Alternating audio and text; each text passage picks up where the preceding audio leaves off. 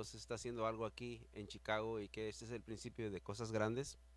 Ah, nos ha tocado a nosotros también este, en esos 40 años ah, ir por diferentes ajustes.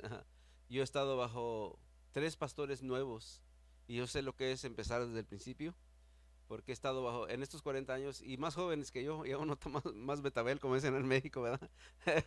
Entonces, este, ajustarnos, de hecho, ahorita estamos ajustándonos con Pastor Sony, él va en su segundo año, arriba de su segundo año, y él, él, cuando los pastores son nuevos, este, es un desafío, pero es cuando el, los grupos, el, el grupo de, que tienen aquí, que va a ser el fundamento de, la, de lo que va a ser Dios, porque ya miro que va a haber una conferencia aquí. ¿Cuántos saben que va a haber una conferencia aquí como en qué, mes?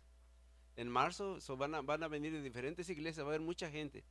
Pero todos, todos han ido a través de esos ajustes. Yo creo que esto va a ser de bendición porque así como nosotros estamos nosotros ajustándonos con Sani, yo me he ajustado ya como tres veces con diferentes pastores en San Diego, pasé con otro pastor y luego también en Los Ángeles también pasé con otro pastor cuando el, el pastor Lolo se fue me quedé con ese otro pastor y, eh, son tiempos de ajustes y luego, pero los que eran más maduros se quedaban como pilares y empezaban a, entonces la gente que ya venía en el futuro ya podía tener esa base porque había pilares. De hecho, esa iglesia, después de que pastor eh, el Lolo se fue, eh, vino a ser el pilar fuerte por, por lo que el pastor Lolo había este, establecido, vino a ser la iglesia cabecera de, de ese movimiento en el, área en español y el líder vino a ser el líder de todas las iglesias. Pero porque ya Pastor Lolo había trabajado muchos años con él y nosotros habíamos trabajado y siendo pilares y, ayudándole. Y eh, he pasado también cuando el pastor, el, el, apóstol Pablo le dice a Timoteo cuando estaba joven, ustedes saben que Timoteo tuvo la iglesia más grande en aquellos tiempos, si han leído la historia. Eh, eh, Timoteo tuvo la iglesia más grande, pero él fue educado por, era un joven que lo agarró jovencito el, el pastor Pablo, el apóstol Pablo, lo agarró y fue trabajando con él. El joven estaba lleno de temores, ¿verdad? Por eso dice, no, no, es cuando dice, Dios no te ha dado, Timoteo, un espíritu de temor, sino de amor, de poder y de dominio propio. Entonces se, pudo sostener y yo creo que aquí, yo como he vivido aquí en Chicago, yo sé que es una ciudad grandísima y ha crecido mucho más. Ah, el otro día que veníamos del aeropuerto, dije, ¿por qué no llegamos al centro? Antes llegamos más rápido. Pues sí, pues que está más grande la ciudad. y, está creciendo la ciudad, quiere decir que hay muchísima necesidad. Encontramos personas en el metro que platicamos en el tren, que platicamos con ellas. Y yo creo que la obra es grande, hay mucha gente que alcanzar, especialmente en esa ciudad tan grande, hay mucha gente que alcanzar. Y por eso queremos que Dios va a crecer, esta iglesia va a crecer y vamos a hacer esos pilares que nosotros queremos ser para la próxima generación. Así es que lo más importante es para nosotros tomar nuestro lugar en el plan de Dios ya que Dios nos tiene aquí. ¿Cuántos dicen amén? A ver, tomar nuestro lugar y nuestra posición en, el plan de Dios y llevar a cabo la obra que Dios nos ha dado, porque esta no es la obra de Marco, esta no es la obra de, los hermanos de Trinio, esta es la obra de Dios. ¿Cuántos dicen amén? Y cuando Dios empieza algo, eh, Dios lo va a terminar. Dios no es el que deja una cosa a medias. Dios va a terminar todo lo que empieza. Y en, ese aspecto creo que es, una, es un gran desafío y Dios es bueno y nos nos ha ayudado bastante. Hemos andado también con el pastor Eliodoro ah, abriendo otras obras y, es, un, es, un, buen trabajo. Abrimos una en, en, ah, este, en, en, en, la ciudad junto al mar. ¿Cómo se llama esta ciudad norte de Los Ángeles? Ah, eh, lo, que, lo que pasa que, que esa se, me olvidó, Santa Bárbara. abrimos una iglesia y sabe que fue un trabajo empezar con una iglesia nueva. Porque tardamos como dos años viajando cada miércoles cada miércoles. No teníamos los servicios aquí, como ya ve como el pastor Lolo busca la manera de tener el servicio, aunque no sea el domingo. Él buscó la, y el día principal allá era el miércoles. So, ahí vamos cada miércoles y venimos y vamos cada miércoles. Una noche el, el pastor Eleodoro, cuando llegamos, venía tan cansado que ya, le dije, ya, tiene rato manejando sobre los y esos piquitos que dan en la calle, ¿no? Le dije, pastor, eh, enderecese, ya se enderezó. Y luego otra vez que llegamos, estaba en el, junto al tanque de basura de mi casa porque me deja primero y luego el para su casa. Y llegando, como que se durmió en el volante y le puso todo el gas hasta el, hasta el fondo. Lo bueno que el carro estaba parado. Y le dije, pastor, pastor, despiértese, ya llegamos. y era el que iba manejando. Pero lo que puede ver es que es una carga. Otra vez eh, que estábamos viajando yo y él para Nogales, Sonora, él iba a reemplazar un pastor con otro pastor nuevo y como no nos querían porque iba a reemplazar el pastor, la congregación no nos quería, pues a veces también se ha pasado por esas bronquitis, como dijimos ayer. Entonces, entonces eh, ya el pastor andaba un poco mal, el que estaba ahí, ah, ah, tan desesperante era esa situación de ese pastor que, que ya no tenía paz en él mismo. ¿Verdad? Dice, dice que él mismo una vez fue a la gasolinera y, y le echó gas al carro y se le olvidó este, sacar la cosa del gas. y, y, pues se fue por, ahí lo andaban siguiendo por la calle con la manguera del gas ahí arrastrándola. So, ¿Te imaginas? Entonces fuimos a cambiarlo y luego este, también nos fue mal porque no nos quería la congregación porque le íbamos a cambiar su pastor. Pues andábamos en un cerro allá en Nogales, yo sé en Nogales, México, allá arriba en un cerro. Nos dormimos y estaba rete frío, ¿verdad? En tiempos de frío como estos tiempos, ¿verdad? Pero hemos andado así para, para arriba y para abajo, y la, pero la obra de Dios sigue. Y no es la obra del hombre, no es la obra de Pastor Lolo, es la obra del Señor Jesucristo. Y lo que el Señor empieza, lo va a acabar. Y de eso es, es, muy importante. Quería compartir eso. ¿Qué les parece? Amén, amén. ¿Cuántos están de lleno sirviendo al Señor? ¿Cuántos se van a quedar en la batalla? ¿Cuántos van a salir corriendo? Oh, qué bueno. bueno, póngase las brecas, hermano. Vamos a seguir adelante. Ok, vamos a, a, repasar el estudio que dimos la introducción ayer acerca de la serie que Pastor Eleodoro va a estar dando acerca del Espíritu Santo. En un repaso que dimos, vamos a orar primeramente, Señor, una vez más, Padre Celestial. Te damos la honra y la gloria porque tú eres el que sostienes esta iglesia y sostienes nuestras vidas. Y la obra no está aquí por el hombre, pero está aquí porque tú, Señor, has hecho algo en la cruz del Calvario. Allí iniciaste todo nuestro, nuestro proceso, nuestro caminar. Y a cada uno de los que estamos aquí nos has traído con un propósito.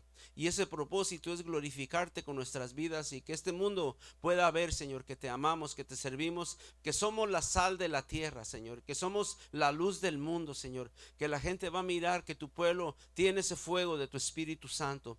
Y es lo, que queremos, es lo que queremos reconocer esta mañana, la posición de tu Espíritu Santo sobre nuestras vidas.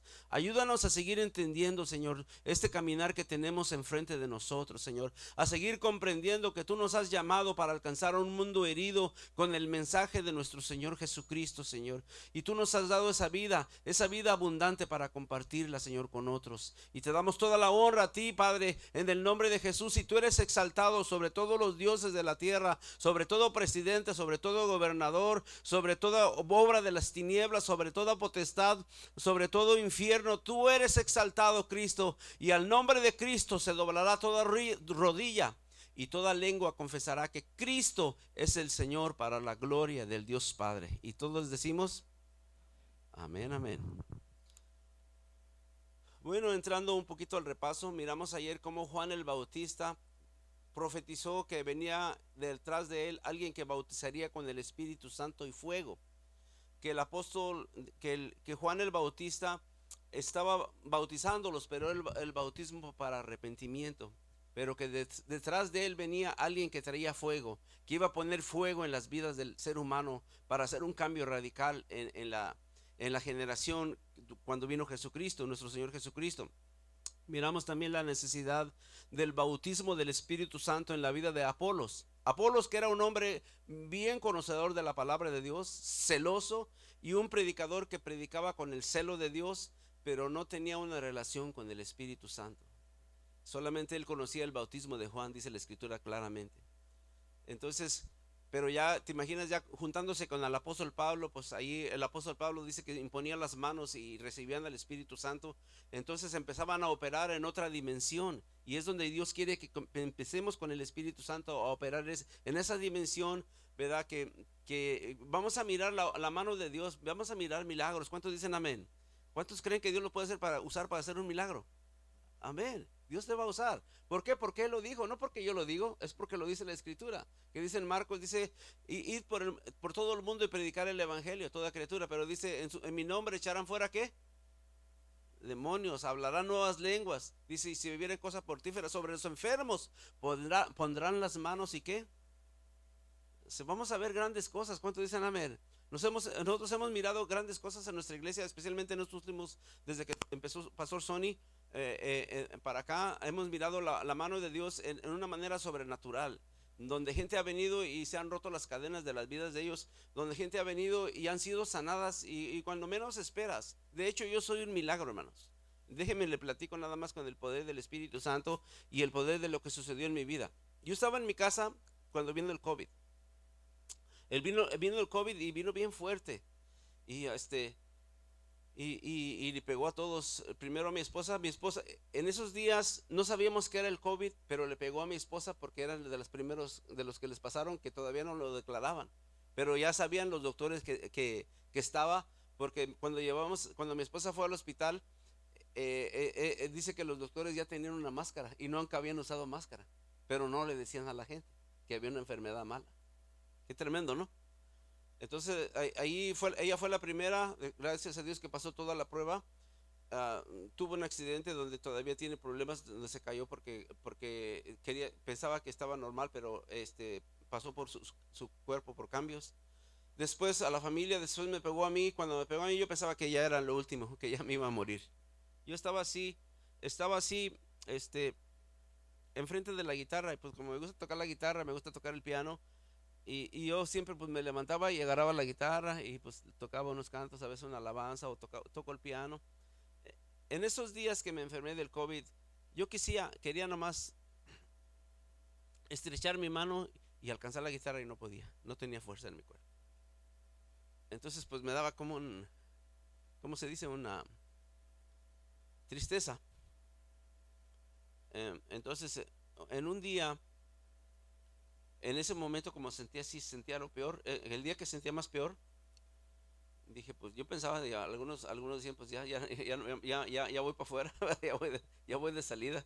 ¿A cuánto les pegó fuerte así el, el, el, o no les pegó acá? ¿O acá se escaparon? Sí, oh, ajá. Así de fuerte me pegó a mí y de repente le digo, en medio de todo, dije, pues voy a consolar. A, supe que una hermana estaba enferma y era una, hermana esposa, esposa, de un pastor en Arizona, de hecho en Phoenix. Ah, le hablé al, pastor, le dije, pues quiero decirte que estoy orando todavía por tu esposa. Eh, y no me acuerdo de que estaba enferma ella. le dije, pues estoy orando como que en medio de todas mis necesidades, yo estaba orando por ella. Y luego de repente me dice él, ¿sabes? Y yo le digo, pero yo, yo tengo el COVID y estoy muy malo. Y este, pues, aquí estoy, en el cuarto. Ya ves cómo lo ponían a uno aislado de los demás gente, y estaba en un cuartito ahí. Cuando fui al hospital para decirles que tenía COVID, me dijeron, ya no, no, no hay nada para que podamos hacer por ti. Ni siquiera medicina ni un trato, pero sí querían el pago de la aseguranza que pagaba cada mes y que sigo pagando. Pero me dijeron, vete porque no podemos hacer nada por ti. Y dije, uh, bonita cosa. Entonces eh, eh, llegué a la casa, pues ahí en mi cuarto estuve encerrado. Gracias a Dios que el cuerpo de Cristo estuvo activo. Unas hermanitas pentecosteses de nuestra iglesia que están en fuego, ¿verdad? No dejaban de poner calditos ahí en la puerta de mi casa. Hermano, le dejé un caldito. No se acercaban a mí porque no querían ser contaminadas, pero me decían, ahí le dejé un caldito y gloria a Dios. Y así otras me llevaban unos menjurjes ahí como de, de, hojas de, de árbol. Y hermano, untes estas hojas. Ando yo haciendo todo lo que pudiera. Pero aún me sentía peor de lo peor. Entonces, este, ese día traté de alcanzar la guitarra y no, no pude. Entonces le llamé a este, eh, así como estaba, con la voz así media este, opacada, le llamé y el pastor, ese pastor hizo una oración poderosa que el Espíritu Santo lo usó para que en ese momento yo sanara. Dijo, y quiero orar por ti, creo que Dios te va a sanar. Y entonces, dije, entonces yo oí la oración que él hizo. 15 minutos después de, de que él acabó de orar por mí, yo andaba afuera de la casa limpiando las ventanas. Un gran cambio, completamente radical. De estar en la cama ahí, andar limpiando las ventanas después de esa oración. ¿Hay poder en la oración? Sí o no. Hay poder en la unción del Espíritu Santo que le puso a este varón que orara por mí, ¿verdad? Yo estaba orando por él y, y él oró por mí y yo fui sanado ahí inmediatamente. ¿Qué milagros hace Dios? ¿Cuántos dicen amén? Por eso yo digo que el tiempo de los milagros no ha pasado. Yo soy un milagro, de hecho, en ese aspecto. Pero eh, vamos a seguir adelante con la enseñanza del Espíritu Santo. ¿Qué les, qué les parece? Amén.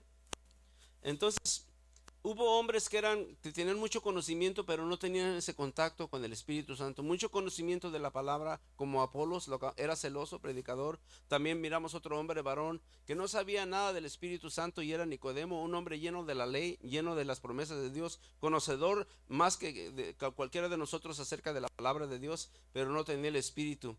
Ni siquiera sabía que había el Espíritu Santo también como los, los demás discípulos este, hablamos también que es la doctrina olvidada. Este, Entonces, ahora vamos a entrar en la segunda parte. Nuestra meta al estudiar acerca de la persona del Espíritu Santo es primordialmente para conocerle personalmente. Al, Espíritu se le describe de manera impersonal como el aliento que, que, llena, la unción que unge. Ustedes se acuerdan cuando el Señor Padre puso su, su aliento, su espíritu sobre, sobre Adán, ¿verdad? Que fue una, ¿cómo, cómo fue? Que respiró sobre él, ¿verdad? ¿verdad? Eh, ese respiro de Dios, ese espíritu de Dios fue pasado a la vida humana. Aunque después en la caída Adán perdió esa, e, e, e, eso, esa, esa comunión con Dios, pero entró el Espíritu Santo a darle a una vida nueva. Y es lo que nos hace ver a nosotros cuando entra el Espíritu Santo, nos llena de vida, nos llena de emoción por las cosas de Dios y nos enciende como una, se derrama sobre nosotros como una llama del Espíritu Santo. Ah, también el Espíritu Santo es el que nos da los dones. Cada uno de ustedes tiene un don. ¿Cuántos sabían que tienen un don? A ver, el don de, hay, dones de, a ver, díganme qué dones hay. A ver, a ver si es cierto. Enseñanza, el teaching, ¿verdad? Es, un, buen, un don de Dios. ¿Qué otro? ¿Mandé? El de profecía es otro don. Eh, sí, eh, eh, de hecho, amén. ¿Alguien más que ha experimentado otro don? El don de fe, sí, exacto. Eh, eh, bueno, entonces el Espíritu Santo viene y, capacita a la iglesia con diferentes dones. Por eso es que esta, esto de, la iglesia no es la tarea de un hombre o del pastor Marco, de, de, otras personas, pero es la tarea de nosotros, porque todos nosotros con, el, con nuestro don edificamos la iglesia. ¿Cuántos dicen amén? Además de eso, dice la escritura, yo edificaré mi iglesia y las puertas del infierno no prevalecerán contra mi iglesia. Es Dios que eh, eh, fortalece su iglesia con los diferentes dones y nos usa en diferentes maneras. Entonces tenemos al Espíritu Santo que da dones, también el Espíritu Santo que da frutos. ¿Cuántos saben de los frutos del Espíritu Santo, verdad? Es todo un estudio de los frutos del Espíritu Santo.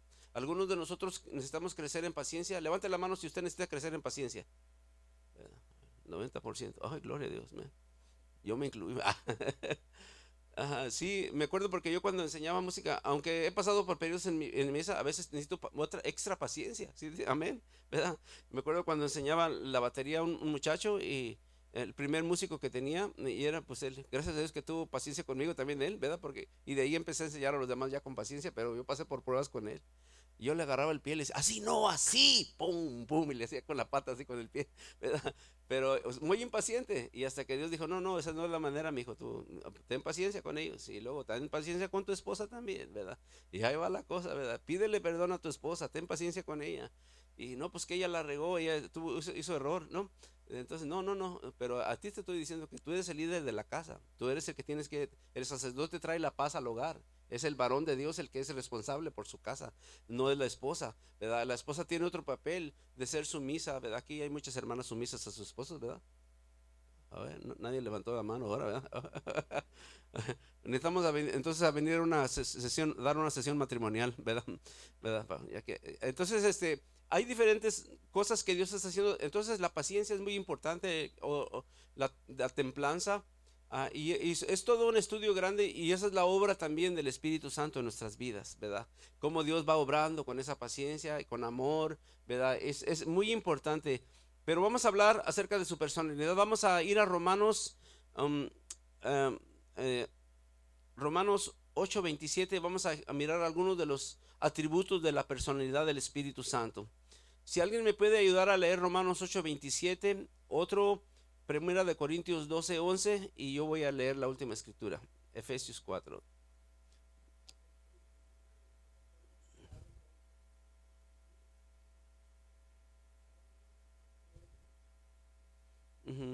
Una vez más, léela.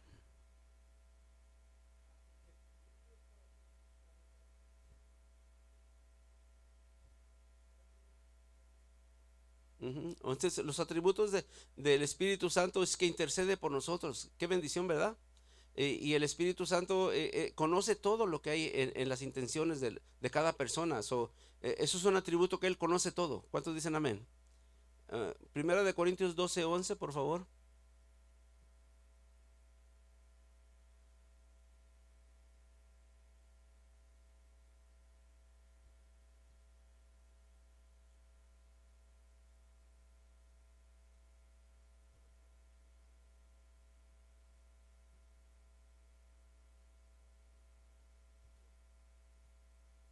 ¿Quién las hace todas las cosas?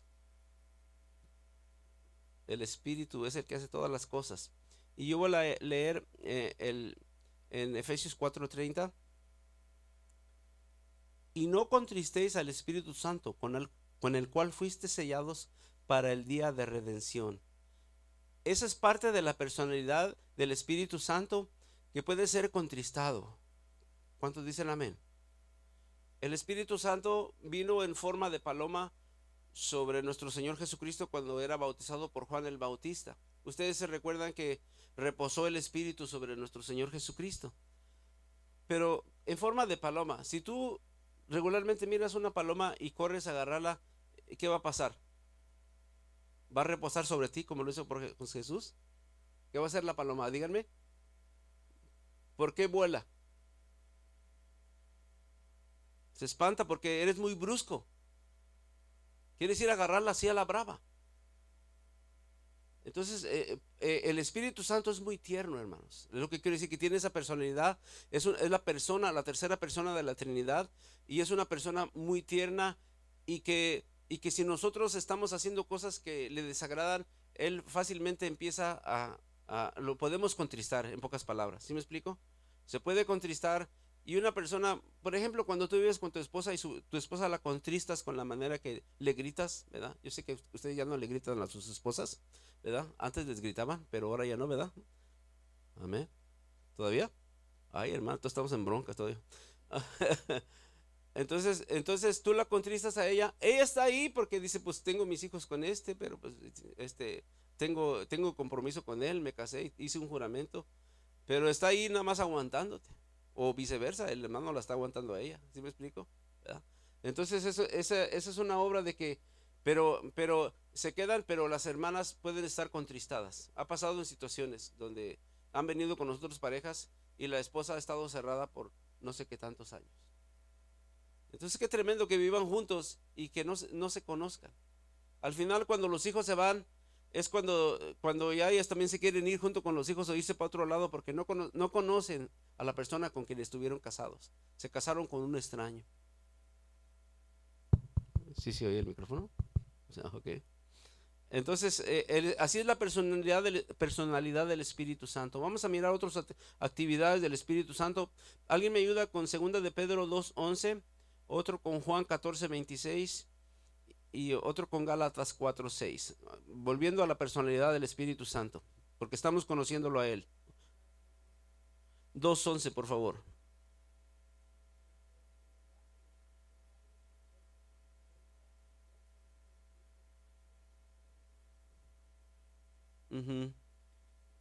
Parece que ese no estaba bien. ¿Quién puede leer Juan 14, 26? A lo mejor era la primera. Juan 14, 26 y Galatas 4, 6.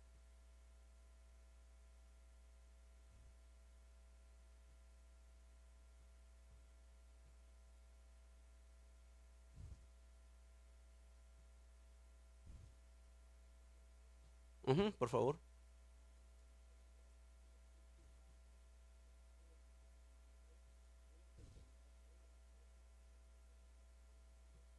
¿Qué va a hacer el Espíritu Santo? Enseñar recordándonos de todas las cosas. ¿Sí me explico? Una de las cosas más importantes es que tú, cuando tú y yo, cuando estamos memorizando las palabras de Dios, y cuando llega el momento de llevarla a cabo, Él te recuerda de esa escritura. Él nos recordará las cosas que Él nos ha enseñado. ¿Cuántos dicen amén? Ah, entonces, alguien que lea el otro que era Gálatas, ¿qué? Sí, 4.6, por favor. Y Juan 15, 26.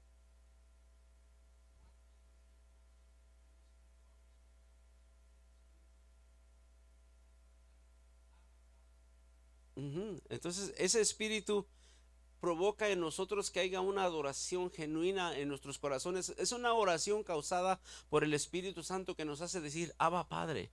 O sea, sentirnos tan cercanos a Dios. ¿Verdad? Porque a veces hay pensamientos que nos alejan de Dios, a veces hay condenaciones que nos alejan de Dios, a veces hay situaciones que pasamos entre la semana o cosas que pasaron en nuestra vida pasada que nos quieren mantener alejados de Dios. Pero cuando viene el Espíritu Santo a nosotros podemos levantar nuestras manos y decir, Abba Padre, tú eres mi Padre, ¿verdad? No tengo, no, no tengo a nadie más que a ti. Entonces tú te acercas a Dios y ya cuando le dices Abba, Padre, es que lo estás conociendo como un Padre personal que te ama. ¿Sí me explico?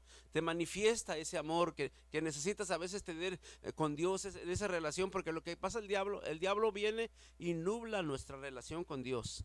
Y, nos hace que no miremos claramente a Dios, que, que, esté manchado. A veces, a veces puede venir hasta condenación de Satanás. Una cosa, una cosa es la condenación y otra cosa es la convicción. La convicción viene para que nos arrepintamos. ¿Cuántos dicen amén?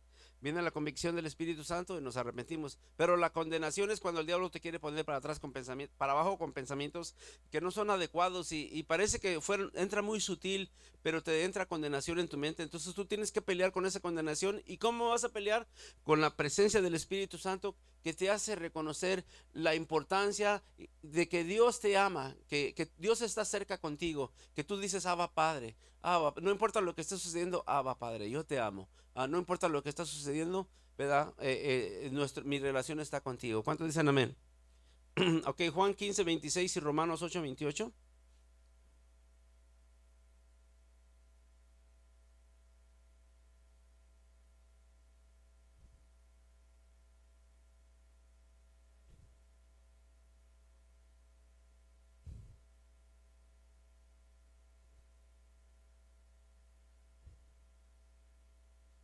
Cuando venga el consolador, que es una persona, en, el griego se llama paracletos. Un consolador es el, que te consuela una vez más. Eh, ah, primeramente conocemos que el Espíritu Santo nos invita a decir Abba Padre, pero ahora también el Espíritu Santo es nuestro consolador. Cuando hay situaciones que a veces no entendemos o que pasamos por cosas difíciles, Él viene y nos consuela. ¿Cuánto les ha pasado que los ha consolado el Espíritu Santo, verdad? Y nos trae ese consuelo, a veces hasta en la muerte de alguna persona querida a nosotros, viene el Espíritu Santo porque Él está con nosotros y nos consuela. Y puede ser diferentes situaciones. Vamos a ir también a, ¿cuál les dije? Romanos 8, 26.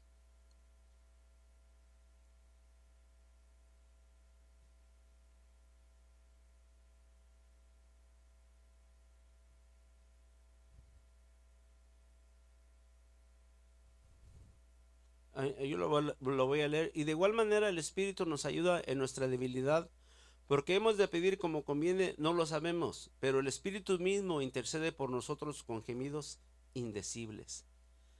Ahí está el lado del Espíritu Santo que en sus atributos y en sus características, e, él tiene también el poder para interceder por ti. ¿Sí me explico? A veces que no, no, no hay palabras para poder eh, saber lo que quieres pedirle a Dios. Dice que Él intercede con gemidos indecibles. A veces la gente nomás se oye que se queja como que, como que tiene una carga muy pesada y a veces no hay palabras para salir de la boca y, no hay esas palabras y es cuando viene el Espíritu Santo, ¿verdad? A calmar esa pena, e, esa, ese dolor profundo. A veces cuando uno está orando en lenguas también empiezas a interceder en un lenguaje porque cuando tú oras en, un lenguaje normal y empiezas a orar en lenguas, eh, entonces el diablo ya no entiende lo que estás diciendo. Entonces por eso cuando, ¿te acuerdan que cuando recibieron el don del Espíritu Santo, les dijeron la gente de alrededor, esos están borrachos? ¿No se acuerdan que dice el libro de los Hechos? Estaban hablando en lenguas, esos están borrachos, ¿verdad? Porque no les entendían, lo que estaban saliendo de su boca. Y es que estaban recibiendo el poder del Espíritu Santo para ser diferentes personas. Qué tremendo cuando recibimos ese poder del Espíritu Santo. Vamos a ir entonces a, ya leímos, vamos a ir a Apocalipsis 2.7 y alguien prepare eh, mm, este, Efesios 4.30.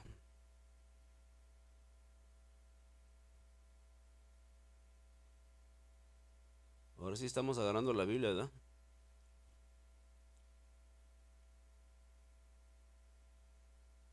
Ok. ¿Alguien se avienta con Apocalipsis? ¿Me ayuda, por favor? Sí.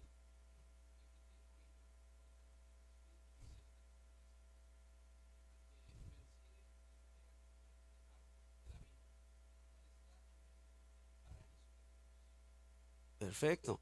El que tiene oído, entonces el Espíritu está hablando al que tiene oído. Eh, eh, es el que está escuchando lo que Dios está hablando. Estamos en los últimos días y qué importante es que escuchemos lo que Dios está diciendo. Amén. Efesios 4:30, por favor. Y Hechos 5:3. muchas escrituras, ¿verdad? Por eso pedí ayuda, porque.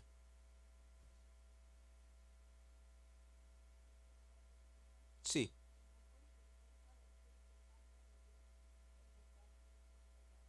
Ya, ya lo habíamos mirado también, ¿se acuerdan? ¿Verdad? Eh, ándale, perfecto, qué buena lectura, Entonces eh, puede ser contristado, ¿verdad? Una vez me tocó un caso, con, estábamos yo trabajando con un matrimonio. En ese caso mi esposa estaba ocupada y eran las 10 de la noche cuando me hablaron. Me hablaron a, que fuera a su casa de ellos. Y yo pues tenía la bicicleta, pues hacía, yo hago visitas de bicicleta. A veces llego, llego, en mi bicicleta, tengo una bicicleta más pesada para ir en la ciudad y otra para correr en la carretera abierta. Pues uso la que voy en la ciudad, uso para visitar a los hermanos. A veces llego a las casas de ellos. Entonces en este caso era otro matrimonio. Entonces pensaba que no iba a venir porque ya era muy tarde. Y no, porque me voy en la noche. Y ahí voy entre las calles y ya llego y les toco la puerta y se sorprendieron que estaba ya en la puerta. Entonces empecé a hablar con ellos y se estaban tirando uno al otro. Ya no sabía si era pastor yo o refri, ¿verdad? en ese caso, ¿verdad? Que se tiraban uno con el otro. Ah, usted y usted. Entonces, al último les dije, mira, cállense, escúchenme lo que les voy a decir. Ustedes conocen que la tercera persona de la Trinidad es el Espíritu Santo. ¿Y cómo, qué piensan de él? Y ya me dieron toda una descripción porque sabían de, Cristo, me, me dijeron algo del Espíritu Santo. Y le dije, es exactamente. Aquí no está el Espíritu Santo. Ustedes están tirando uno al otro y como no está el Espíritu Santo, el Espíritu Santo ya se ha salido. ¿Ustedes quieren invitarlo a que se regrese y que viva con ustedes? Deben de parar todo esto y arrepentirse y dejar que una vez más venga el Espíritu Santo y, reine en sus vidas de ustedes. Así es que lo que están haciendo es lo que dijo la hermana. Les dije, han contristado al Espíritu Santo. Y el Espíritu Santo no está cerca de tu vida. Y por eso, porque ustedes no tienen, el único que te puede dar una vida espiritual es el Espíritu Santo. El único que te puede dar conocimiento de Dios eh, y una revelación de quién es Dios es el Espíritu Santo. Entonces es bien importante para nosotros. Entonces cuando yo les dije eso y cuando entendieron que el Espíritu Santo se había ido, que lo estaban alejando de sus vidas, se arrepintieron y empezaron a llorar. Y ella fue, eh, él todavía estaba un poco más duro, pero ella fue la que eh, comprendió lo que yo estaba diciendo acerca de contristar al Espíritu Santo. Cuando ella comprendió eso, aunque él no cambió, ella cambió y al cambiar ella cambiaron todas las cosas en la casa. Ese matrimonio ahorita está restaurado, hermanos. Eh, eh, de, ir al camino a, una separación, están restaurados no porque yo fui para allá, sino porque hicieron caso al Espíritu Santo y dejaron, uno de ellos dejó que el Espíritu Santo, a veces no, no los dos no se van a convencer, pero uno se va, es bueno que se componga uno porque ahí empiezan las cosas buenas, ¿cuántos dicen amén? ¿Verdad? Así que dígale, dígale a su esposo o a su esposa, componte, ¿verdad? Ah, eh, entonces, este, que alguien, uno de los dos se componga y, haga un cambio, porque a veces nos podemos hacer tan religiosos. A mí me pasó esto, hablando de, hablando de las parejas. Un día yo en la iglesia, déjeme darle un, un, un, un preview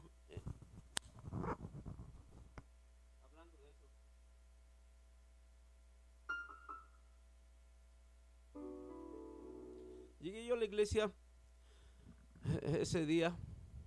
Entonces yo miré que, pues aquí Juanito y Petronila se sientan por aquí. Y luego Pedro y Simplicia, pues por allá. Ya más o menos sabían los nombres y más o menos ya, ya hasta cuando llegas a la congregación ya saben dónde se sientan, ¿no? ¿Verdad? Algunos hermanos, cuidado con que te agarre la silla de Dios porque ya, hay bronquitis en el estadio, Entonces, este, ya llegué yo a la iglesia y dije, como que sus relaciones entre uno y otro se miran muy opacadas. Y cuando miro a esta pareja también se mira que no se hablan ahí en la iglesia y todo eso. Dije, les voy a componer un canto. Y entonces agarré el piano, me puse el piano. Entonces el Espíritu Santo me, influyó. Oh, entonces ah, me puse bíblico, ¿verdad? Entonces fui a Efesios y empecé. Así como Cristo amó a la iglesia hombres amadas sus mujeres. Como Él se entregó con tanto amor, que sobre la cruz lo demostró. Dije, qué tremendo, me está saliendo el canto, gloria a Dios. Va a ser para ellos. Entonces dije, bueno, yo creo que aquí, aquí lo voy a aplicar con esta pareja. Acuérdate de aquel primer amor. Revive la esperanza y la pasión. Los votos que le hiciste en ese altar terminaron como un humo nada más. Y dije, uy, qué tremendo, me va saliendo bien el canto. Yo creo que sí, les va a pegar y cuando yo lo cante, les va a ministrar. Y me acuerdo de la otra pareja, dije, oh, le voy a poner otra parte para esta pareja.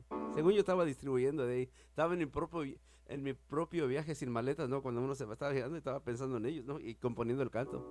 Ah, las veces cuando le llevaste flores, la tarde que la lluvia les mojó las rosas terminaron siendo espinos. Tus promesas el viento se las llevó. Híjole, dije, ahora sí. Entonces, no, estaba yo en esa parte del canto cuando sentí que un dedo vino del cielo. Y era el Espíritu Santo, de seguro. Y, se puso, dice, todo lo que estás cantando es porque está pasando en tu matrimonio, no en ellos. Está pasando, dice, párate de andar viajando. Lo que tú, tú eres el problema. Dije, ay, santo, Dios es para mí. Entonces, porque a veces andamos apuntando a medio mundo, pero el Espíritu Santo nos está apuntando a nosotros. Es, tú eres el problema. Tú eres la bronca en tu casa. Si las cosas no se arreglan es porque tú le estás gritando a tu esposa o la ignoras. Ha, habido, hermanos, acabo de pasar un hermano que, no digo quién es su nombre, pero este, un hermano que me vino a dejar al aeropuerto, me contó toda esa historia, cómo, cómo por unos 20, 25 años no hablaba con su esposa. 25 años así. Y la trataba harsh, ¿cómo se dice? Sí hablaba cosas normales, pero en su corazón él la estaba ignorando. Qué tremendo, ¿verdad? Que, que, que, vivas con esa persona tan tierna que es tu esposa y no le dediques ese tiempo. Entonces, me contó toda la historia y qué tremendo. Desgraciadamente su historia terminó mal porque terminó en adulterio. Y, y eh, ahorita Dios lo está restaurando a él, principalmente. Está haciendo una obra en él, pero vamos a orar que el Señor lo siga obrando. Pero fíjate cómo una persona, nosotros estamos apuntando al carácter de otras personas y a veces lo que sucede con nosotros es que somos tan, bueno, déjame decirle, al final del canto, ya cuando dije que era para mí, entonces cuando le dice, y ella canta la última parte para mí, dije, bueno, pues esta parte me toca. Renuévanos, Señor. Renueva en mí aquel primer, ahora era yo, aquel primer amor. Renuévame, Señor, y llena nuestro hogar de bendición pues ya era para mí la cosa. Ya, ya, acabé el canto, pero pues ya me fui para la casa muy triste porque, porque yo era de la bronquitis. Entonces, pero tiene que venir el Espíritu Santo a traer esa Es lo que quiero dar a entender. ¿Sí me explico? Eh, es el Espíritu Santo que nos convicta de lo malo que estamos haciendo. Vamos a ir a, cuando al Espíritu Santo también, las últimas dos cosas que voy a compartir de esta parte es que Mm, se le puede mentir al Espíritu Santo. Hechos 5.3, alguien puede leer Hechos 5.3, ¿verdad? Y luego alguien prepárese con Mateo 12, 31 y 32.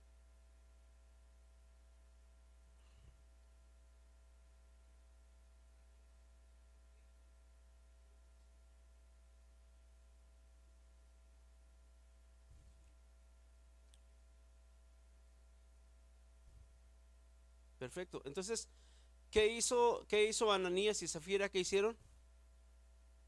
¿Mintieron a quién? Qué importante es no echar mentiras, ¿sí me explico? Pero ellos le mintieron al Espíritu Santo porque se pusieron de acuerdo para presentar un plan que no era real, era una mentira. Eh, todos los demás estaban trayendo todas sus propiedades y ponían el dinero completo de las propiedades de lo que vendían. Y ellos aparentemente delante del pueblo estaban tratando de aparentar que iban a poner todo lo que habían vendido, pero no, ahí habían agarrado una buena parte del dinero. Y fueron y lo pusieron, pero no era cierto. Entonces el apóstol Pedro, lleno del Espíritu Santo, le dijo, hey, han mentido al Espíritu Santo. No están dando lo que deberían de estar dando. Y están, eh, están quedándose con cosas que le pertenece a Dios. Eh, fue un juicio muy tremendo. Dice que toda la iglesia andaba en el temor de Dios después de que se murieron. Ya los hermanos daban más, ¿verdad? después de que, de, que pasó eso, todos andaban en el temor del Señor. Ahí, si usted lee el capítulo ahí, le dice que la iglesia andaba en el temor de Dios. El último versículo que les di, ¿cuál era? Mateo 12, 31 y 32, por favor.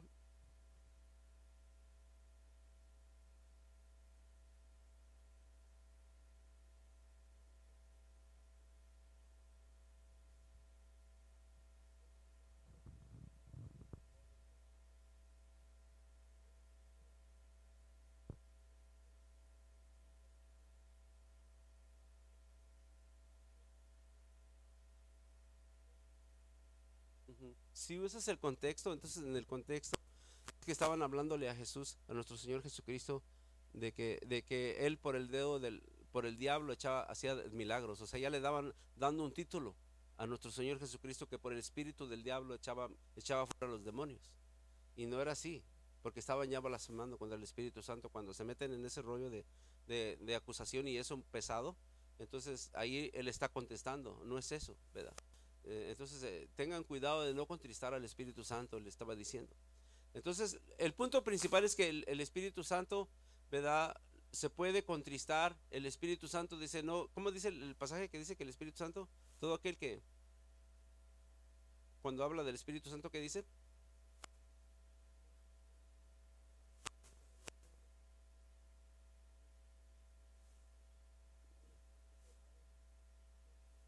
Entonces, como el, eh, el punto es eh, que como el Espíritu Santo es una persona, eh, una, la persona, tercera persona de la Trinidad, entonces se puede ofender. ¿Cuántos dicen amén? Se, puede ofender, se puede contristar y uno tiene que tener cuidado cómo vive la vida. Ese caso, el caso del matrimonio que les dije es un caso muy esencial porque ellos estaban contristando al Espíritu Santo y nosotros también podemos hacerlo. Sin saber qué estamos haciendo, podemos estar en nuestro corazón acusando a alguien más o hablando cosas de alguien más y estamos echando mentiras al Espíritu Santo. Tenemos que tener cuidado. ¿Cuántos dicen en pocas palabras? Entonces, Él tiene su personalidad, eh, el Espíritu Santo, ¿verdad? Como dijimos que está en forma de paloma, que tiene sus dones. Ah, algunas personas eh, en las hay, hay, hay, iglesias que han negado su personalidad, dicen que ya el Espíritu Santo no existe, que ahora ya estamos en otra e-, etapa, ¿verdad? Y es, es, son herejías del enemigo. Entonces el Espíritu Santo posee inteligencia, eh, posee sentimientos y voluntad. Eh, la Biblia dice que eh, cuando Dios, cuando nuestro Señor Jesucristo le estaba diciendo al, a Nicodemo, ¿verdad? De que del Espíritu Santo, Nicodemo no entendía y era un hombre muy religioso y conocedor de la palabra de Dios, pero no entendía el mover del Espíritu Santo. Entonces, es muy importante que, ¿verdad? que sigamos entendiendo y conociendo al Espíritu Santo. ¿Cuántos lo quieren conocer más para obedecerle? Amén. Entonces, este es muy importante. Ah, el Espíritu Santo no toma control de tu personalidad. Eh, él, él, está ahí, si quieres que participe con tu vida, lo invitas a tu vida y Él puede guiarte tu vida. Pero, pero Él es muy, muy gentil, ¿verdad? Muy, muy amable. ¿Verdad? Que si tú lo haces parte de su vida, eh, Espíritu Santo, ayúdame o enséñame este día qué es lo que tengo que hacer, guíame, ¿verdad? Mi vida ha sido guiada por el Espíritu Santo. Ha habido veces que he sido rebelde al Espíritu Santo, reconozco que no he hecho la voluntad de Él, pero eh, a través de estos años, ya son para 40 años, poquito más de 40 años que, que Dios empezó la obra en mi vida. Yo, yo, yo no me he regresado a pecar al mundo porque el Espíritu Santo me ha traído convicción cuando llegan los momentos difíciles de no meterme por ese lado del pecado pero ha tenido que ser que me ha guardado. Yo no me he guardado porque si fuera en mi propio entendimiento, ya hubiera, ya, ya hubiera hecho pecado contra Dios, pero gracias a Dios a que su presencia está con nosotros. ¿Cuántos dicen amén? Entonces vamos a tratarlo con mucho cuidado, ¿verdad? Discerniendo cada día su actividad en medio de nosotros y cómo se mueve. Y de eso se trata esta serie que eh, eh, Pastor Eliodoro quiere trabajar con ustedes, ¿verdad? Entonces, porque el Espíritu Santo es el que le da la vida a la iglesia, ¿verdad? Eh, eh, él trae vida y, trae vida no solamente a una persona, pero trae vida a una muchedumbre de personas o a una, o a una iglesia completa. ¿Verdad? ¿Por qué no vamos? Eh, déjame nada más repasar unas escrituras que están aquí. no, no, vamos a ir a esos, pero nomás lo, lo voy a leer. Después usted lo puede leer con calma. en el libro de Ezequiel dice, y dijo, me profetiza al Espíritu, profetiza Hijo del Hombre, y di al Espíritu, está hablando al Espíritu de Dios, no, al, a otro espíritu, al Espíritu de Dios. Así ha dicho el Señor Jehová, Espíritu ven de los cuatro vientos y sopla sobre estos muertos y vivirán. Había todo un ejército tendido de huesos muertos. Era todo un ejército que en el pasado había peleado, pero ya se habían quedado todos los huesos muertos. Ya no había vida sobre ellos. Cuando llegó el profeta, el profeta le dice a Dios, estos huesos vivirán, Jehová. Le, pregunta a Jehová, estos huesos vivirán, y él dijo, solo tú, Jehová, lo sabes. dijo, profetízales entonces. Entonces trajo una profecía sobre, sobre ellos, empezó a hablar y dice, Espíritu Santo ven de los cuatro vientos. Y dice que se separó ese, ese, esa multitud en el libro de Ezequiel, que separó esa multitud de soldados y, y, y tienen el Espíritu de Dios y la vida de Dios. Puede haber una iglesia donde no esté la vida de Dios y puede haber puro show, pura cosa. Yo puedo cantar, pero sin la presencia de Dios es lo que me asusta, hermanos. Que a veces yo esté cantando y que Dios no me esté acompañando.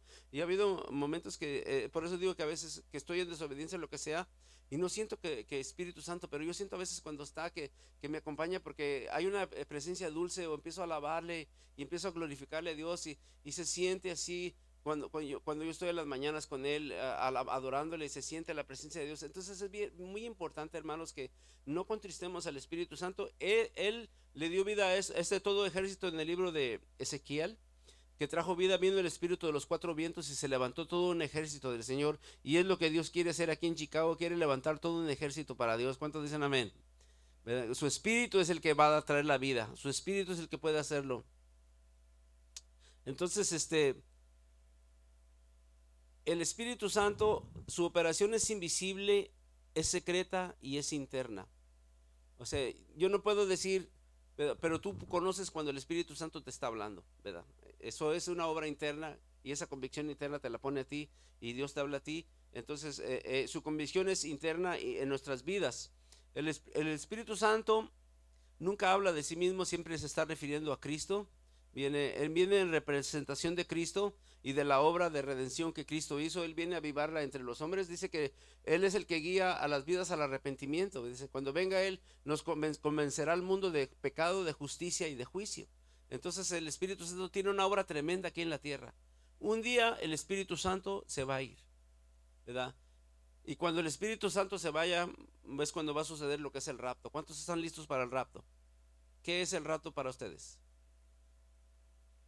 El arrebatamiento, cuando Cristo viene y se lleva a la iglesia, hay todo un estudio que, comparto en la escuela bíblica en, la iglesia, y el, arrebatamiento. Entonces, eh, va a venir el Espíritu Santo, la Biblia dice que dos van a estar en el campo, o dos van a estar en la casa, este, uno en la cama, dice, se va a llevar a uno y, dice, uno será llevado y el otro será quitado. dice, ay Señor, ¿quién? Le dijo la esposa, le estaban preguntando en la clase, dice, ay, ¿te vas a ir o tú? Yo me voy a ir, decían los hermanos. Y no se trata de que haya dos, sino que los dos estén en el mismo espíritu, en un espíritu, siendo uno.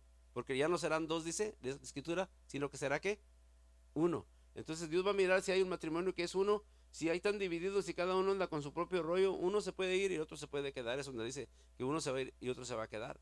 Pero si Dios mira a uno, se va a llevar a ese uno. ¿Sí me explico? Entonces es muy importante que entendamos que, que el Señor viene y es el Espíritu, cuando el Espíritu Santo sea quitado de la tierra, va a venir entonces, eh, va a venir la destrucción, es cuando ya entramos a lo que se llama el otro estudio que dimos también eh, de, la escatología de los últimos días, ya cuando entramos al, al, tiempo de la escatología, que vienen los tiempos del fin, los diferentes juicios, las copas de la ira, antes de que venga todo eso, los cristianos que no quisieron arrepentirse a tiempo van a tener que pasar por parte de la gran tribulación y si es que la van a hacer y si no la van a hacer, porque aún la muerte va a huir de la tierra. En esos tiempos no va a haber muerte, la gente se va a querer matar, se van yo un ejemplo que puedo mirar es que se van a estrellar o aventar de puentes para abajo, pero dice la escritura que la muerte no va a existir. So van a ser ahorita es el momento que tienes que arrepentirte tú. Ahorita es el momento que tenemos que caminar con Dios. No cuando se ha quitado el Espíritu Santo. Ya cuando se ha quitado el Espíritu Santo, así como yo no me daba cuenta, yo estaba echándole la culpa a los hermanos que estaban mal y yo era el que estaba mal, nosotros también podemos en nuestro corazón estar rechazando las cosas de Dios y estar más mal que las otras personas alrededor de nosotros. ¿Sí se escucha? y miras los defectos de otra persona y los aumentas y los pones en una, ¿cómo se llama? La lupa, ¿verdad? Esa, los pones y dices, oh, qué tremendo, mira cómo se mira, si, si el hermano se portara así, si hablara estas palabras, ah, no son tus negocios. que Dios trate con ese hermano, ponte la lupa al revés. Dile a Dios, hey, chequea mi corazón, trabaja con mi vida. Yo para qué quiero las broncas de otros, yo lo que quiero es que trabajes. Yo a veces me preocupaba tanto por mí y por esas cosas que dije, no, no, ya estuve. Un día llegué al parque, llegué a un parque y le dijo, Señor, estoy cansado de ser negativo. Por favor, me puse a la lupa a mí mismo cuando dice, trabaja conmigo. Yo, yo, no quiero ser la misma persona, estar este, poniendo para abajo personas en mi corazón o diciendo cosas aquí y allá de otras personas. Eh, pon la lupa conmigo y, trata conmigo. Y sí, fue, fiel el Señor, ¿verdad? Ten cuidado con lo que vas a decir a ese hermano. Cuídate con lo que vas a decir a tu esposa. Pídele perdón a tu esposa.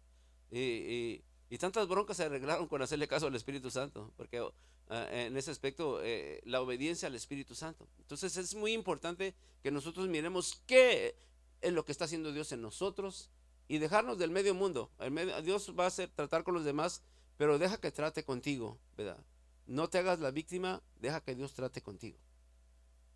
¿Sí se oye el micrófono? Pueden decir, Señor, trata conmigo. Ayúdame a olvidarme de los demás.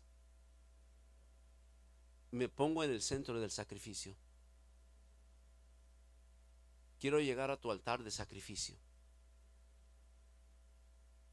Espíritu Santo, renuévame de adentro hacia afuera. Tú lo puedes hacer. En el nombre de Jesús.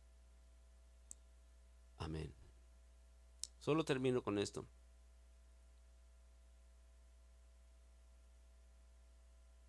En la conclusión, el Espíritu Santo es parte de la Trinidad. Es, eh, el misterio de la Trinidad que Dios siendo uno se manifiesta en, tres diferentes maneras.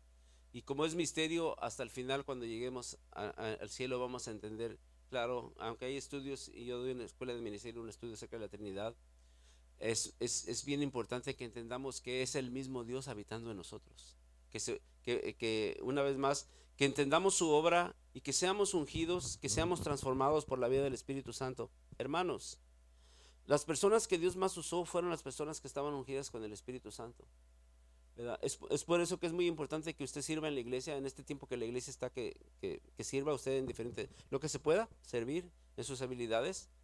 Porque yo le doy, con la Biblia yo le puedo mostrar que el Espíritu Santo escogió hombres, ¿verdad? Acuérdense que el apóstol Pablo, eh, el, digo, perdón, que el apóstol Pedro y los demás estaban muy ocupados haciendo la obra de Dios y les hablaron que escogieran a siete hombres llenos del Espíritu Santo, ¿se acuerda? Esos siete hombres, ¿qué iban a hacer? Iban a servir.